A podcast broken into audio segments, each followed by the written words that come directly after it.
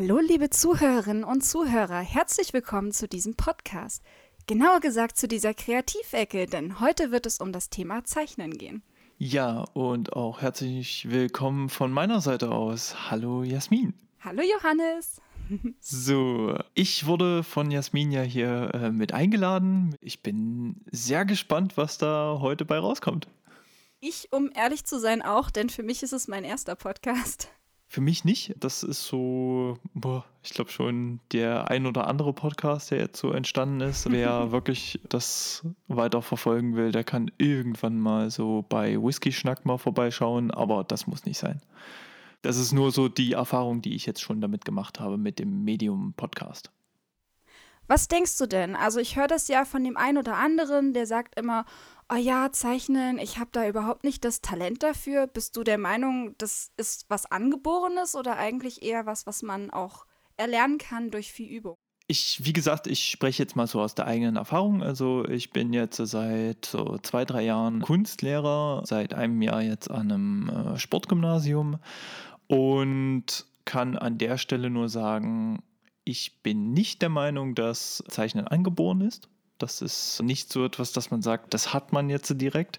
Was ich aber, glaube ich, sagen kann, ist, dass es eine, ich würde mal sagen, Affinität dazu gibt, sich über das Medium Zeichnen und das Medium Kunst der Welt mitzuteilen.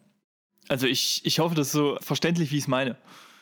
Also für mich auf jeden Fall schon, weil ich meine, es ist für manche ein Hobby, für manche ein Beruf, aber in einer gewissen Art und Weise macht man es ja zum einen, weil es einen Spaß macht und zum anderen, weil man für sich eine Möglichkeit gefunden hat, sich auszudrücken. Genau das meine ich. Das ist ja bei Songwritern genauso. Ja, und ich würde es mal so sagen, keiner fängt das Zeichnen direkt darüber an, dass er sagt, ich möchte jetzt damit Geld verdienen. Das macht keiner von uns. Also jeder von uns fängt an mit Kritzelzeichnungen im sehr, sehr kleinen Alter und dann kommt es immer darauf an, wie meines Erachtens die Reaktion der Umwelt darauf ist. Also die Reaktion der Umwelt, ob das positiv aufgenommen wird oder nicht. Wenn du schon in den ersten Jahren gesagt bekommst, oh, ich kann ja gar nicht erkennen, was das sein soll oder so, ist das meines Erachtens schon die schlechteste Reaktion, die man darauf bringen kann, weil das sind motivationstechnisch kann man eigentlich sagen, dass das haut einen vollkommen raus. Und das sind meistens auch die Schüler, die ich dann erlebe, die ich dann äh, in der höheren Klassenstufen erlebe. Also ich bin Sekundarstufenlehrer von fünfter Klasse an bis Gymnasium, die von sich schon sagen, das kann ich nicht. Also es ist so einer dieser Standardsprüche, den ich ganz oft höre, kann ich nicht. Und das aber schon in der Phase, wo ich sage, das noch nicht mal probiert. Also probier doch erstmal, ob du das wirklich nicht kannst, bevor du dir selber schon einredest oder der Meinung bist, dass du es nicht kannst. Und das ist dieser ganz, ganz große Trugschluss. Ich bin der Meinung, auch ich kann erst dann helfen, zum Beispiel auch, wenn etwas auf dem Papier oder irgendwo erschaffen wurde. Weil dann kann ich sagen, guck mal, hier an der und den Stellen musst du oder kannst du dich noch, nicht mal müssen, sondern eher so kannst du dich noch verbessern. Und dass das immer ein schwieriger Gratwanderung auch im Kunstunterricht ist mit Benotung. Das Fass will ich gar nicht aufmachen. Aber grundsätzlich Kunst und auch Zeichnen muss Spaß machen. Wenn es mir keinen Spaß macht, brauche ich nicht machen. Das ist simpel da stimme ich dir definitiv zu. Du hast ja jetzt auch schon viele Sachen gesagt, die ich auch so erlebt habe und auch so unterstreichen würde. Jetzt ist das Ding, ich muss dazu sagen, weil das noch nicht gekommen ist, ich bin ja Biotechnologin, also Life Sciences. Ich gehe da vielleicht auch so ein bisschen anders dran. Deswegen hoffe ich, dass ich das runtergebrochen ein bisschen auch verständlich für Kinder erklären kann. Ich finde es ganz interessant, weil wir hatten mal eine Vorlesung zum Thema Epigenetik. Die Epigenetik beschäftigt sich ja mit der Frage, was ist uns angeboren und was wird durch unsere Umwelt, unsere Mitmenschen und unser soziales Verhalten in irgendeiner Art und Weise beeinflusst und hat es einen Einfluss auf unser genetisches Material würde ich das kurz mit einwerfen, weil ich das Auf eigentlich alle ganz Fälle, spannend ich finde das total spannend. Ich finde das super spannend. Also das Feld der Epigenetik an sich und jetzt äh, im Bereich Kunst kann ich ja auch selber noch was dazu lernen. Also das Ding ist, ich bin kein Experte, ich habe mich da auf manchen Seiten belesen und mit Sicherheit wird es da auch widerstreitende Informationen geben. Generell sollte eigentlich jeder Schüler mal in der Schule gehört haben, dass die kleinste zelluläre Einheit des Menschen und aller lebenden Organismen die Zelle ist. Und in der Zelle laufen halt verschiedene Prozesse ab. Und diese Prozesse hängen halt von der DNA ab. Das ist unser genetischer Code, auf dem alles verankert ist. Und dieser genetische Code wird sich in großen Teilen nicht ändern. Was aber durch äußere Umstände, Krankheiten und durch Veränderungen unserer Persönlichkeitsmerkmale Einfluss nehmen wird, ist, wie diese DNA abgelesen wird und inwieweit die Enzyme dann Proteine produzieren und die Proteine führen dazu, dass bei uns chemische Reaktionen ablaufen, dass wir zum Beispiel Muskulatur aufbauen, wenn wir unseren Körper trainieren, dass wir unsere geistige Ausrichtung durch bestimmte Anregungen unserer Gehirnareale ausbauen können und auch andere, ja, wie soll ich sagen, sowohl Denkweisen als auch körperliche Sachen beeinflussen wird. Also im Grunde, so wie wir uns dann auch verhalten, so ändern wir auch unser genetisches Material damit. Also wenn also ich das mich äh, genetische gesund, Material an sich nicht, aber wie es abgelesen wird. wie es abgelesen, also äh, ich aktiviere unterschiedliche Bereiche im genetischen Code, die sozusagen dann gelesen werden, wenn ich mich gesund ernähre oder wenn ich mich ungesund ernähre. Das zum Beispiel auch. Je nachdem. Was ich auch noch interessant fand, ist, jeder hat Bereiche, die sind enger verpackt, also können schwerer abgelesen werden, weil man sie zum Beispiel nicht braucht. Und andere Bereiche, die man jetzt irgendwie täglich braucht und immer braucht, die sind leichter verpackt. Und wenn ich das richtig verstanden habe, kann auch diese Zugänglichkeit sich verändern. Aha, und was wären die schwerer verpackten? Ähm, Nur mal so als Beispiel, weil ich finde find das total faszinierend gerade. So ein hundertprozentiges Beispiel habe ich jetzt nicht gefunden, aber ich könnte mir zum Beispiel vorstellen, gerade beim Immunsystem, dass Krankheitserreger, mit denen man tagtäglich in Kontakt kommt oder jährlich öfters abgelesen werden, um die Immunabwehr auszulösen, dass wir halt nicht krank werden, die uns davor schützen. Und andere Krankheiten, die man vielleicht schon mal hatte oder gerade auch Krebs, das ist ja bei jedem Menschen schon da. Die Frage ist nur, ob und wann es ausbricht. Das wird vielleicht in anderen Teilen gespeichert sein, weil wir die nicht so häufig brauchen und dadurch schwerer verpackt Okay. sein. Ich denke, das hat doch was mit dem Alterungsprozess zu tun. Jetzt äh, meine große Frage. Wie kriegen wir das Ganze auf das Thema Kunst gemünzt? Beziehungsweise was hat das Ganze in der Kunst damit zu tun? Ich äh, habe mich auch mal zum Thema Talent schlau gemacht. Ja. Und das ist jetzt tatsächlich eher weniger biologisch, sondern einfach von Leuten, die sich damit beschäftigt haben, mit Kindern umzugehen und zu gucken, wie die sich entwickeln.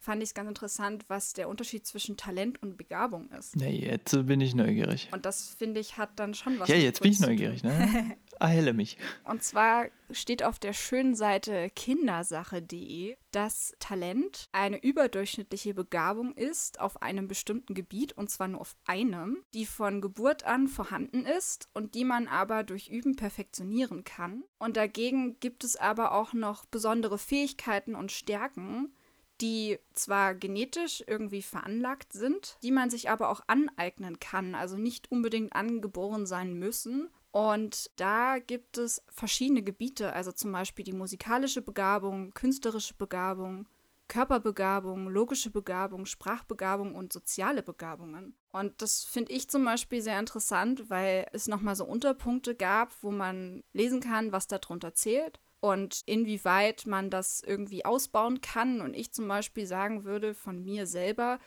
ich bringe aus jedem Teil etwas mit, weil es mich interessiert und weil ich in jedem Bereich irgendwas mache und trotzdem bin ich jetzt nicht mega talentiert in irgendwas, sondern ich mache verschiedene Sachen, die mir Spaß machen. Ganz interessant ist zum Beispiel bei künstlerischer Begabung steht halt auch drin, dass sich die Kinder viele Dinge bildlich vorstellen, sie zeichnen viel, sie basteln viel mit unterschiedlichen Materialien haben einen Blick für Fotografie und gerade da ist der Punkt, wo ich zum Beispiel sage, es wird wahrscheinlich Kinder geben, die sich mehr dafür interessieren, aber gerade den Blick für ein Bild oder für eine Fotografie ist auch was, was man auch erst üben und erlernen muss.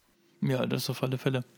Ich würde es mal anders sagen. Wir haben ja auch noch unterschiedliche Lerntypen. Ja. Das kommt ja noch dazu. Und da haben wir ja eigentlich gewisse, ich sage mal, schon vordefinierte ja, vielleicht sind das auch diese Begabungen oder diese Sachen, die dem eigenen Gehirn eher zuläufig sind. Also wir sind ja ganz oft davon ausgegangen in letzter oder in den, ich sag mal, minus 15 Jahren oder minus 20 Jahren, dass Lernen bei allen gleich abläuft und haben dann jetzt in den letzten Jahren eigentlich realisiert, nein, dem ist nicht so. Wir haben ganz, ganz unterschiedliche Lerntypen.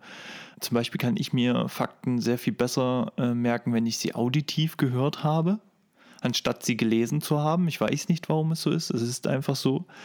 Und ich glaube, dass solche unterschiedlichen, ich sag mal, auch gefühlt ja oder ja, realistisch Hirnverknüpfungen, die ja entstehen, also andere Cluster, die ja sich bauen, für unterschiedliche Denkmuster günstiger sind. So.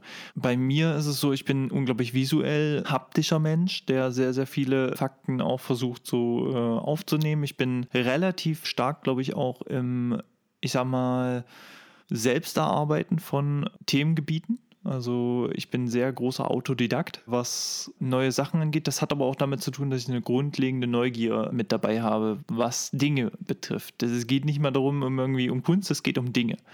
Und ich glaube, das ist ein ganz, ganz für mich spannender Faktor, der da, äh, wie gesagt, mit reinspielt wie gesagt, das eine. So, jetzt kriege ich gerade wieder Nachrichten, die mich stören. Ist, da sind wir beim nächsten Punkt. Es ist ganz gut, dass die nämlich gerade reingekommen sind, weil die nämlich bei mir noch einen äh, Ansatz noch mitbringen, der meines Erachtens ganz interessant ist. Bei mir wurde zur Geburt eine ADHS diagnostiziert. Zu der damaligen Zeit noch nicht als das benannt. Also ich werde heutzutage das Standardbeispiel dafür. Und ich muss dazu ähm, sagen, ich habe das noch nie bei dir gemerkt.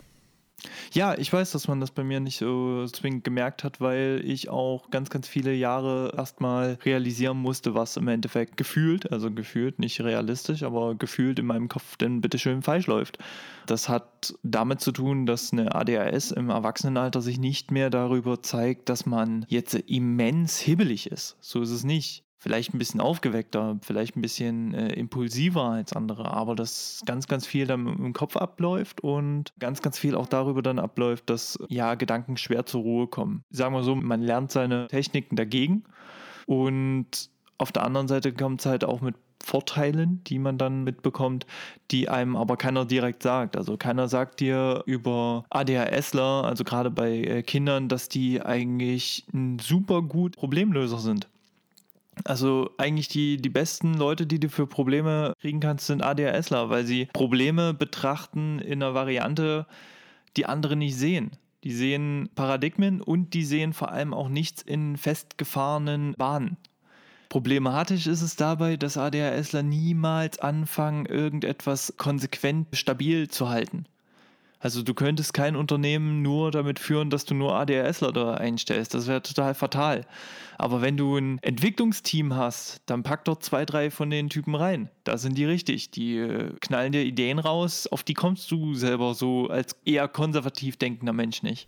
Das finde ich auch sehr spannend, weil zum Beispiel in meinem Studium geht es auch darum, den Leuten anzutrainieren, diese Probleme zu lösen. Also man hat das dann von beiden Seiten, weißt du? Genau. Du hast so, es und, veranlagt äh, und man kann es aber in einer gewissen Art und Weise auch trainieren. Genau, also der, der witzige Part ist, ich musste in meinem Leben lernen, mich zu strukturieren. Massiv mich zu strukturieren, weil ich ansonsten alles verschussel und alles verbassel oder sowas oder weil ich halt mich in meinem eigenen Kopf sonst verrenne. Was andere sozusagen lernen müssen, kreativ zu denken, musste ich lernen, eher konservativ zu denken, beziehungsweise mich ein bisschen zurückzunehmen an der Stelle. Ein anderes klassisches Beispiel, was man ja auch immer hört, ist absolutes ja. Gehör. Hast du bestimmt auch schon ja, mal ja, gehört. Klar. Was denkst du? Ist es genetisch veranlagt? Also hat man das angeboren oder kann man sich das auch antrainieren? Ich glaube, das war angeboren. Das konnte man sich nicht antrainieren. Das war eine Sache, die man wirklich so vorher hat. Und an der Stelle sind wir natürlich an dem Punkt, dass ich mir sagen muss, ja, es muss Begabung geben. Aber darauf wollte ich eigentlich hinaus. Es gibt unterschiedliche Möglichkeiten, sich Sachen zu trainieren. Ich kann mir ein Gehör auch besser trainieren. Auch das ist möglich. Also jeder, der Tontechnik studiert, kann dir auch sagen, dass du das Hören im Tonstudio so erstmal lernen musst an der Stelle, worauf du achten musst, was wichtig ist. Tatsächlich. Ja. Entschuldigung, wenn ich ja, dich ja, da unterbreche. Gerne. Ist es eine Meinung, die sehr lange gegolten hat, aber man hat vor einigen einigen Jahren rausgefunden, dass es nicht so ist, dass Kinder bis zum sechsten Lebensjahr, wenn sie früh musikalisch aufwachsen, das auch erlernen können. Aber wenn Erwachsene das erlernen, dann ist es kein absolutes Gehör mehr, sondern ein relatives Gehör. Okay, aber es ist möglich, es zu erlernen. Es ist möglich, es zu erlernen. Es gibt tatsächlich das, eine Studie, dass 90 Prozent von den Berufsmusikern, die in dem Alter vor drei Jahren zu musizieren begannen, ein absolutes Gehör besitzen, aber erst im Grundschulalter waren es dann nur noch 42 Prozent. Und das finde ich ganz spannend, weil ich auch immer dachte, das ist angeboren. Ja, und genau das finde ich aber ist eigentlich dieser spannende Effekt. Ich finde, das ist beim Zeichnen ja nichts anderes. Genau. Ich muss sagen, ich habe sehr, sehr früh angefangen zu zeichnen und vielleicht auch, weil das eine Variante für mich war, mich der Welt auszudrücken.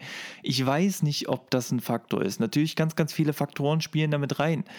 Vielleicht, weil mein großer Bruder schon gezeichnet hatte, vielleicht, weil ich das irgendwie toll fand, Sachen auszuzeichnen, auszumalen, vielleicht, weil mein äh, Kopf auf visuelle Reize besser reagiert hat und ich damit vielleicht auch meinen Kopf ein bisschen vom Denken in Ruhephase kriegen konnte. Vielleicht wollte das mein Körper ganz automatisch. Also ich bin zum Beispiel jemand, der damals Stunden damit verbringen konnte, mit Lego zu spielen auch, weil ich das einen totalen kreativen Impuls fand und trotzdem damit auch das Denken vielleicht auch verlangsamen kann. Ich weiß es nicht. Jedenfalls ist es ein Faktor, der für mich immer so ein Faktor war, der wichtig war. Zeichnen war immer so ein für mich ein Ruhepol und Anker. Und ich glaube, das ist das Wichtigste überhaupt dabei.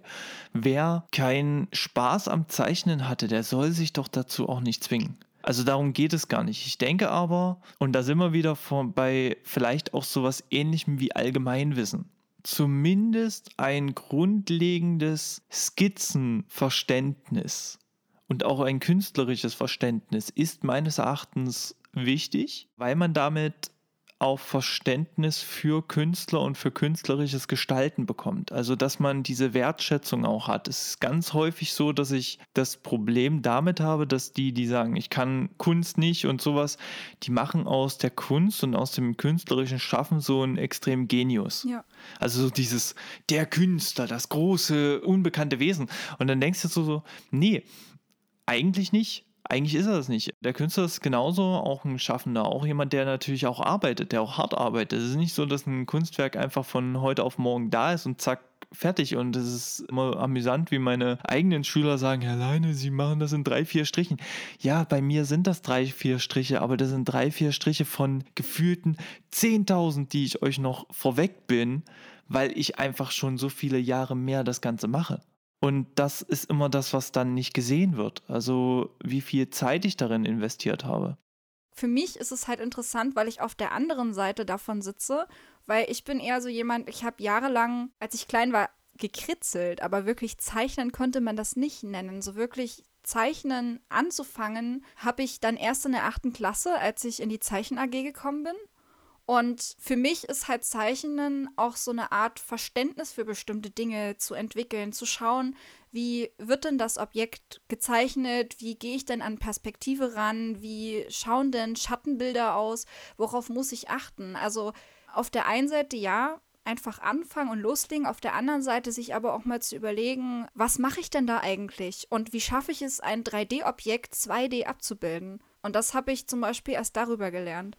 Ja, aber da sind wir ja schon wieder diesen Schritt weiter. Da sind wir ja schon an dem Punkt, wo ich sage, da nutze ich Wissen von früheren Generationen, so nach dem Motto, und äh, übernehme das so in dem Moment.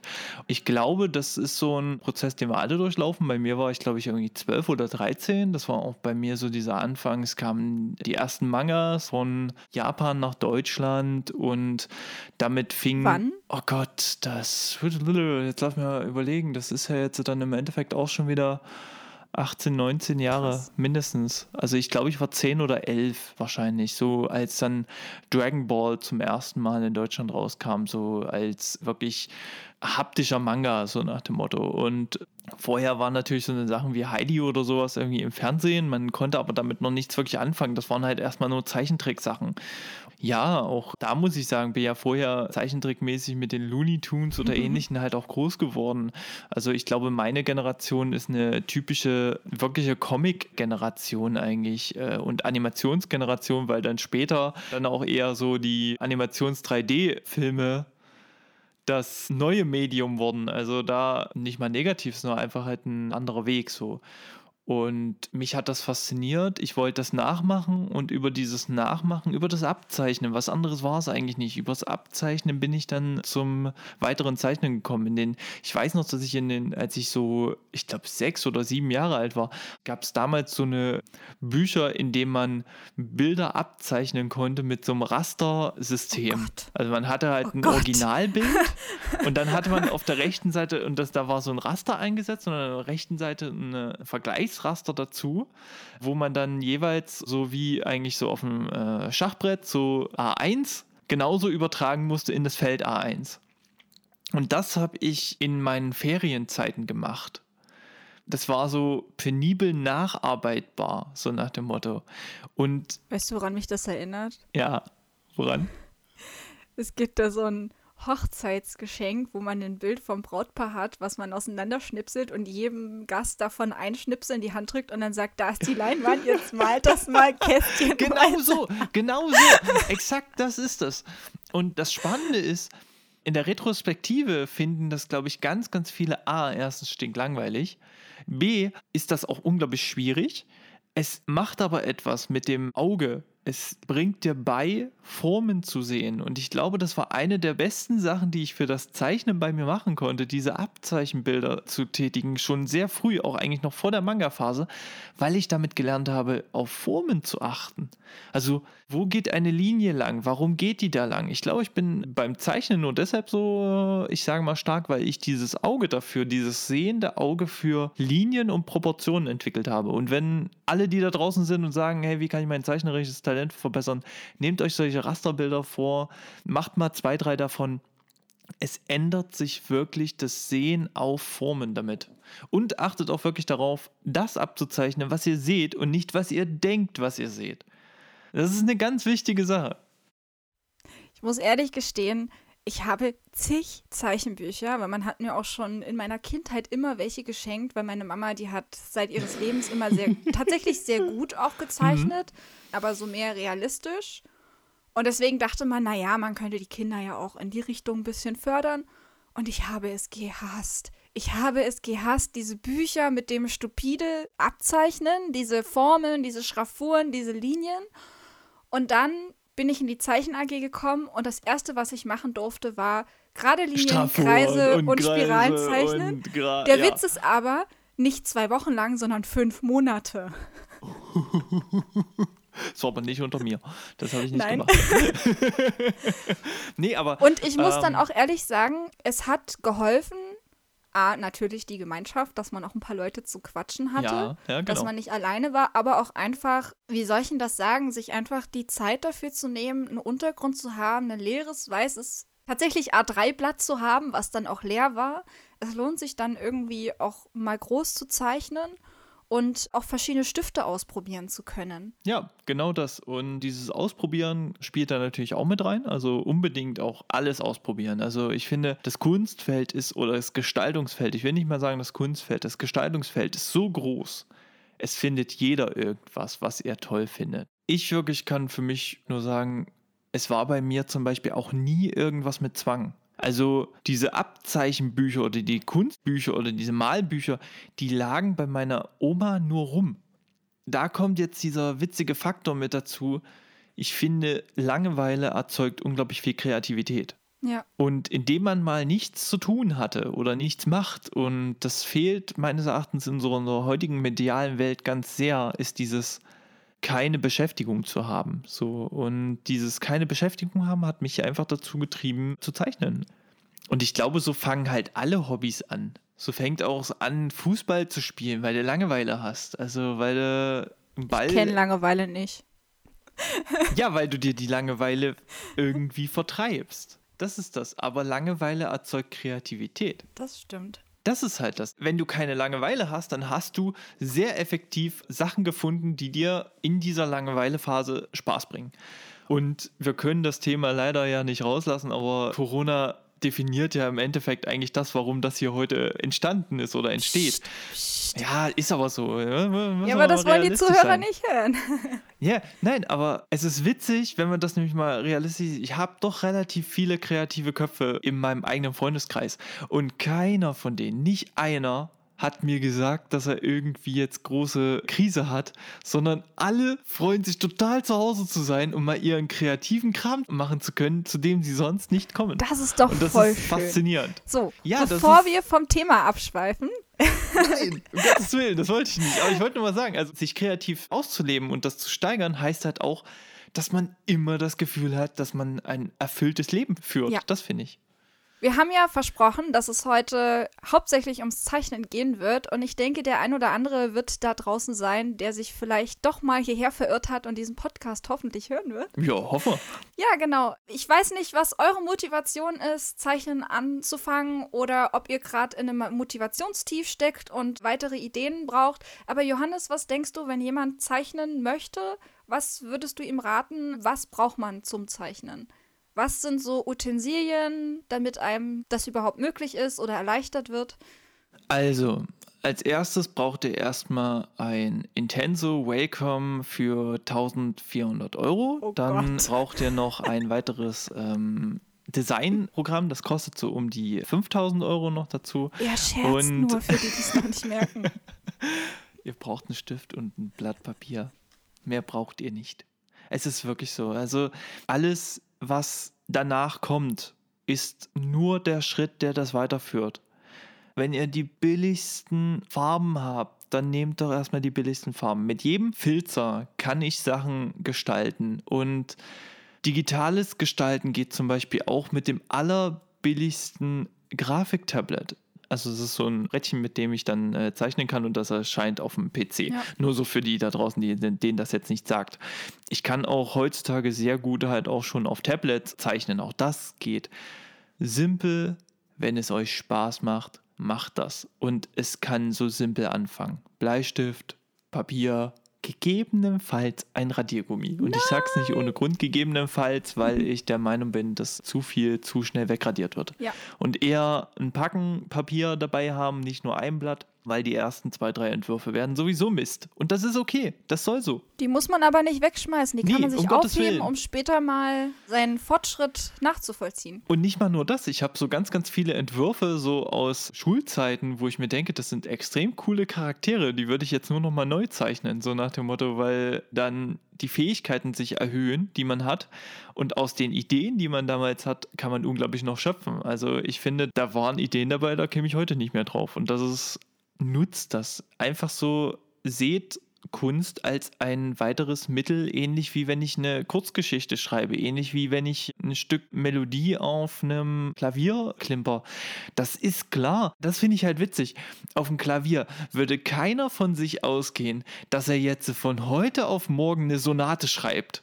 Doch, ich. Mein Gott. Ja, äh, aber nur mal so, um diesen Vergleich zu setzen, weil ich finde, der Vergleich funktioniert unglaublich schnell bei Musik und Kunst, wenn man die gleichsetzt.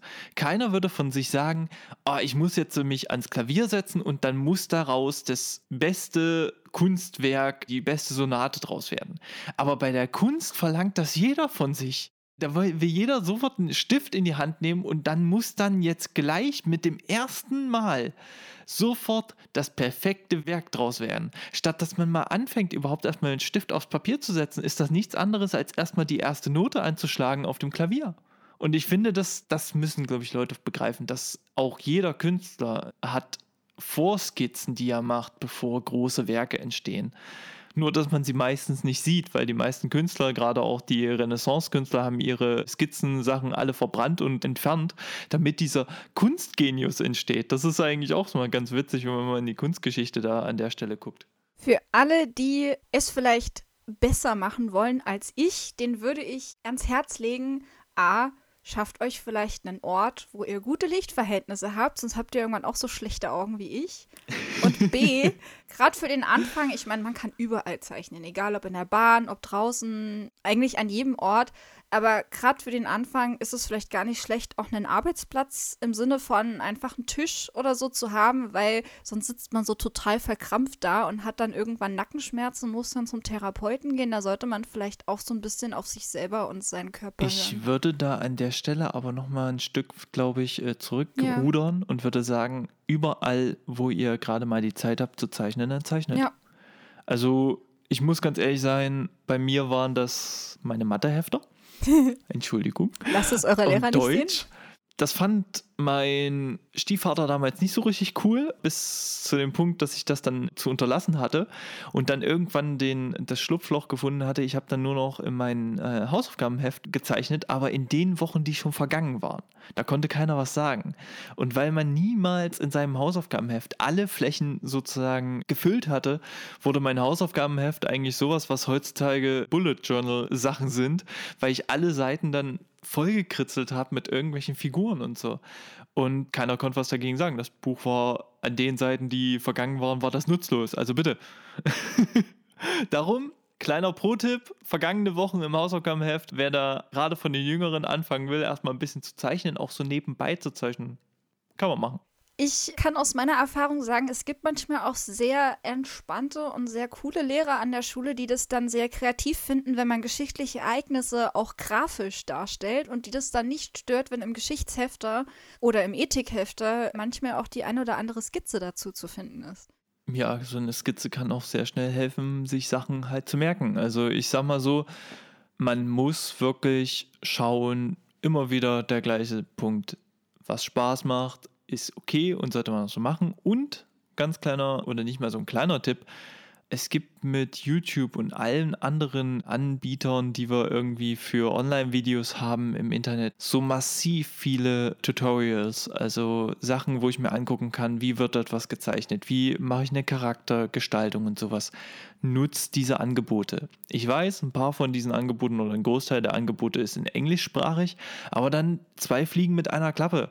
Da macht man mal die deutschen Untertitel noch mit an und dann lernt man auch an der Stelle sogar noch was.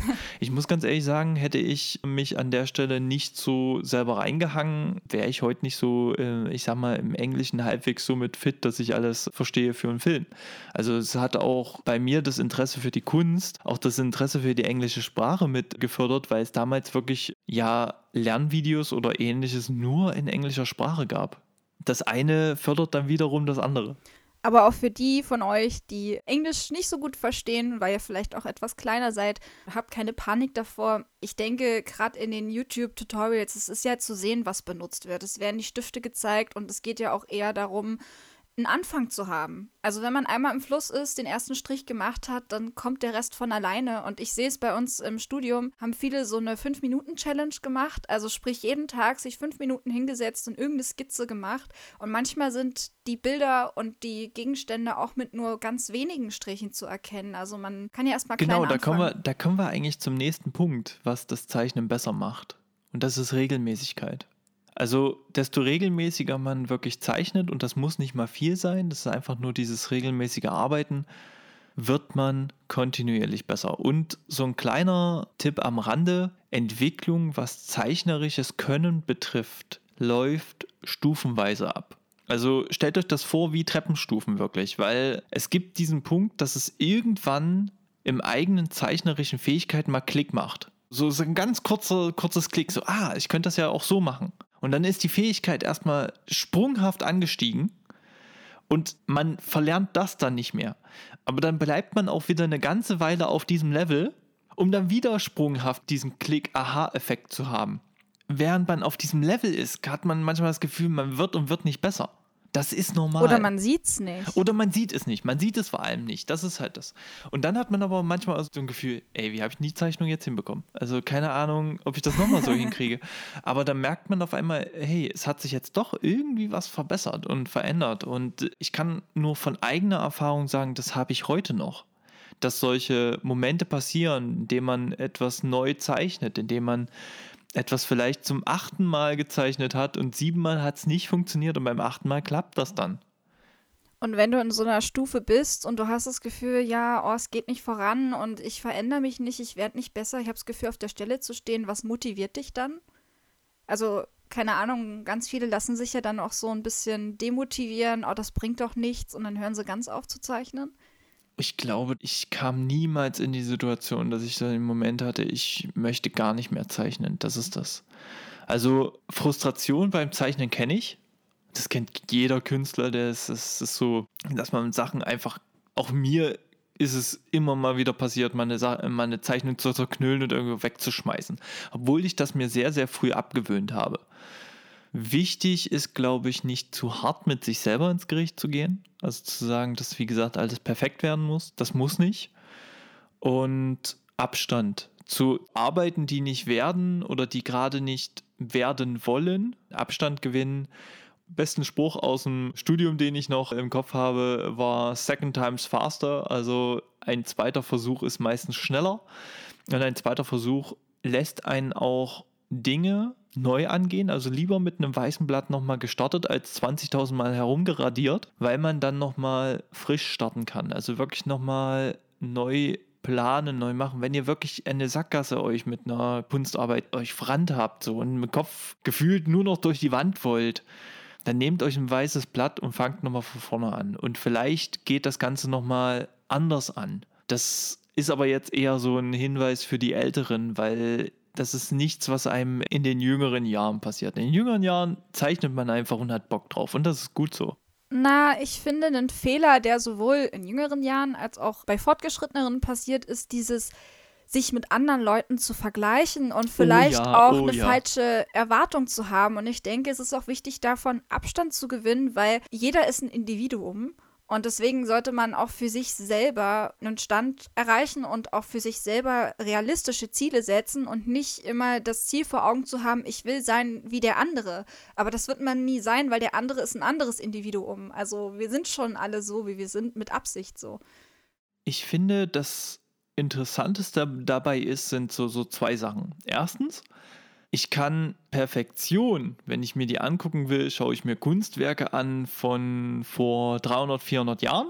So, da hatten wir schon absolute Perfektion erreicht, was so körperliche Anatomie und sowas angeht. Wir müssen uns nur mal die Zeichnung von äh, Leonardo da Vinci zu seinen Körperstudien angucken. Hammer. So, da war wenig noch eigentlich rauszuholen, dass wir da besser werden könnten. So, und jetzt kommen wir eigentlich an den Punkt, wo es interessant wird.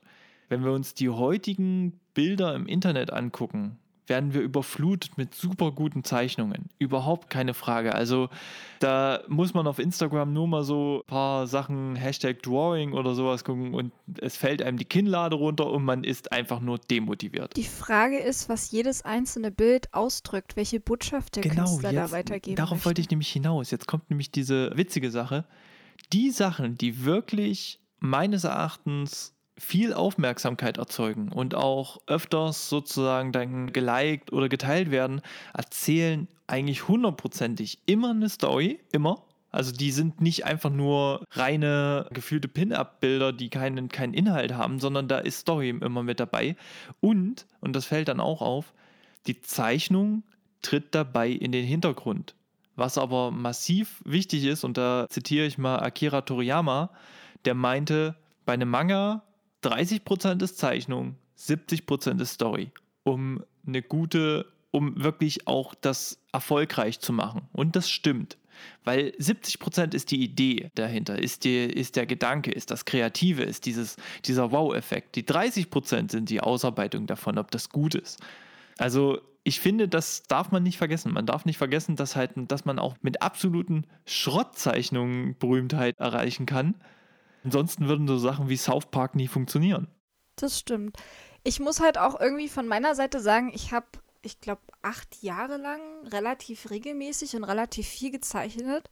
Und jetzt so die letzten drei Jahre während des Studiums ist es bei mir auch so ein, auf der einen Seite habe ich nicht die Zeit, aber auf der anderen Seite auch nicht wirklich die Lust. Und wenn ich mal wirklich zum Zeichnen komme, dann sind es auch so Vorskizzen für meine Cosplays, damit ich weiß, wo ich was kleben muss oder wo ich was zusammennähe. Also für sowas können, können Zeichnungen und Skizzen ja auch gut sein. Ja, genau. Und jetzt ist aber auch der witzige Punkt, und das finde ich sehr amüsant, dass du das Zeichnen für dich als Mittel Anstrengung so. bezeichnest. Also da ist schon dieses große Problem, indem du das Zeichnen als einen Punkt betrachtest, der dir die Zeit stiehlt, also im Endeffekt so in Anführungsstrichen, dann siehst du es schon so, es ist eine weitere Belastung in deinem schon sehr stressigen äh, Alltag. Mhm. Für mich ist zum Beispiel Zeichnen eine Phase, wo ich diesen Alltag ausgrenzen kann, wo ich sagen kann, ich nehme mir jetzt mein Skizzenbuch zur Hand ich habe jetzt meine 15 bis 20 Minuten, ich skizziere jetzt irgendwas und was dabei rauskommt, ist eigentlich vollkommen egal.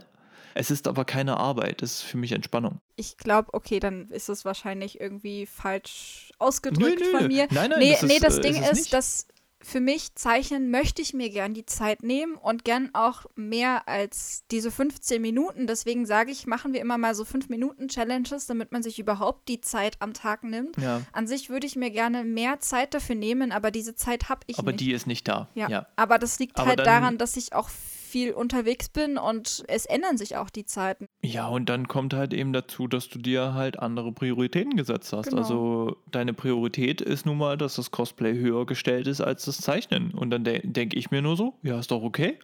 Ist doch beides eine gestalterische und eine kreative Ausdrucksweise für die Umwelt. Und ich denke mir so, beides bereichert doch nur. Also, wenn der eine dann halt seine Zeit mit dem Zeichnen verbringt, der andere einfach nur mit kurzen Entwurfsskizzen für das nächste Cosplay und dann fleißig am Nähen ist, denke ich mir so, so, wow, ich würde auch gerne mal meine Zeit so fürs Nähen dann verbringen und denke mir dann so, aber irgendwie reizt mich alles, was so mit kreativen Zeichnen oder zum Beispiel mit 3D-Modeling zu tun hat, mehr als das Cosplay-Ding. Ich weiß nicht, ob das jetzt zu weit führt, aber ich glaube, wenn du meinen Freund fragen würdest, dem wäre es, glaube ich, lieber, wenn ich mal zeichnen würde, weil beim Cosplay geht dann so viel Zeit ins Land. Ich habe selber eine Frau, die das Cosplay-Hobby betreibt. Ich weiß, wovon ich spreche, wenn ich sage, dass das Cosplay nimmt sehr viel Zeit in Anspruch und das, das ist okay. Also ich sage mal, das muss man, glaube ich, als der, als der Gegenpart lernen zu akzeptieren. Ja, klar. So, zurück zum Zeichnen. Hast du noch was, was du unseren Zuhörern mit auf den Weg geben möchtest? Mir fällt jetzt direkt eigentlich erstmal nichts ein. Ich würde es mal so sagen, versucht nicht direkt von Anfang an das Ganze in, ich sag mal, so eine Pflichtnummer halt reinzupressen. Also ich muss und das muss jetzt werden und das muss jetzt sein. Versucht so regelmäßig wie möglich zu zeichnen, wenn ihr besser werden wollt. Wenn ihr merkt, dass das nichts für euch ist oder wenn ihr merkt, dass das Zeichnen jetzt nicht die äh, Erfüllung für euch fürs Leben ist, dann ist das okay. Dann lebt damit. Das ist doch, mein Gott, auch nicht dramatisch. Ist so ähnlich wie bei mir, dass ich niemals ein großer Fußballspieler werde. Wird nicht passieren. Auch wenn man mich ein halbes bis ein Dreivierteljahr in der siebten Klasse im Sportunterricht damit gequält hat. Ich wurde kein Fußballspieler. Wird auch nicht passieren. So, hat mir auch keinen Spaß gemacht. Und wenn das natürlich dann keinen Spaß macht, dann verbucht es bitte aber auch als, ich sag mal, Allgemeinbildung im Kunstunterricht, im Unterricht, so nach dem Motto. Ansonsten zeichnen, zeichnen und nochmals zeichnen. Und mit den Ergebnissen irgendwann auch mal zufrieden sein. Das ist auch so ein wichtiger Punkt. Ich finde das ein ganz wichtiger Punkt, auch mal zu sagen, hey, das und das ist mir gut gelungen und nicht immer nur kritisch sein, weil dann verliert man einfach den Spaß an der Sache. Ja, und mehr als Spaß am Zeichnen kann ich eigentlich gar nicht wünschen. Also ich glaube, das, das ist die größte Motivation daran, dass es einem Spaß macht und dass es einen mit einem guten Gefühl zurücklässt. Dass man aufstehen kann, nachdem man was gezeichnet hat, das Gefühl hat, hey, das hat jetzt Bock gemacht. Dann kommt man sowieso wieder automatisch wieder an Stift und Papier. Ja, Johannes, dem kann ich ja fast gar nichts mehr so wirklich hinzufügen. Hast du ziemlich alles gesagt. Nee, aber ähm, Leute, es gibt kein Patentrezept dafür. Ihr kennt ja den Spruch, es fällt kein Meister vom Himmel. Also fangt einfach an. Der erste Schritt ist meistens der schwerste und der Rest kommt von alleine und die Übung macht den Meister. Und das ist noch der, der große kleine Trick. Das erste Blatt, was ihr habt mit was Weißes, einfach voll kritzeln. Egal was. Das muss richtig schrottig sein. Das mache ich mit meinen Notizbüchern auch. Das, die erste Seite ist immer Schrott. Die zweite wird besser und danach kann es anfangen. Und im Notfall, wenn euch die erste Seite total stört, dann schneidet sie am Ende dann aus dem Notizbuch wieder raus oder schmeißt das erste weiße Blatt weg. Aber diese Angst vorm weißen Blatt, die muss man erstmal damit überwinden, indem man das erste Blatt erstmal nur mit Schrott vollkritzelt. Das ist normal. Und darum sage ich auch, die meisten Entwürfe werden erst der zweite oder dritte Entwurf wirklich gut, weil der erste muss erstmal der Müll raus, also ich muss erstmal den Müll rausbringen, damit dann darunter das Gold finde, so nach dem Motto. der Goldschatz am Ende des Regenbogens. Genau, genau der. So, eigentlich So. wäre ich jetzt motiviert, Leute, wenn ihr jetzt gerade super Bock habt zum Zeichnen, ich würde eure Zeichnung gerne sehen, schickt sie mir doch auf isamin-s. auf Instagram. Und ansonsten wünsche ich euch viel, viel Spaß beim Zeichnen. Johannes, danke, dass du dabei warst. Ja, gerne, gerne. Es hat mir sehr viel Spaß gemacht. Und wie gesagt, auch von meiner Seite aus viel Spaß beim Zeichnen für alle euch da draußen und ja, euch noch einen schönen Tag. Bis bald. Tschüss.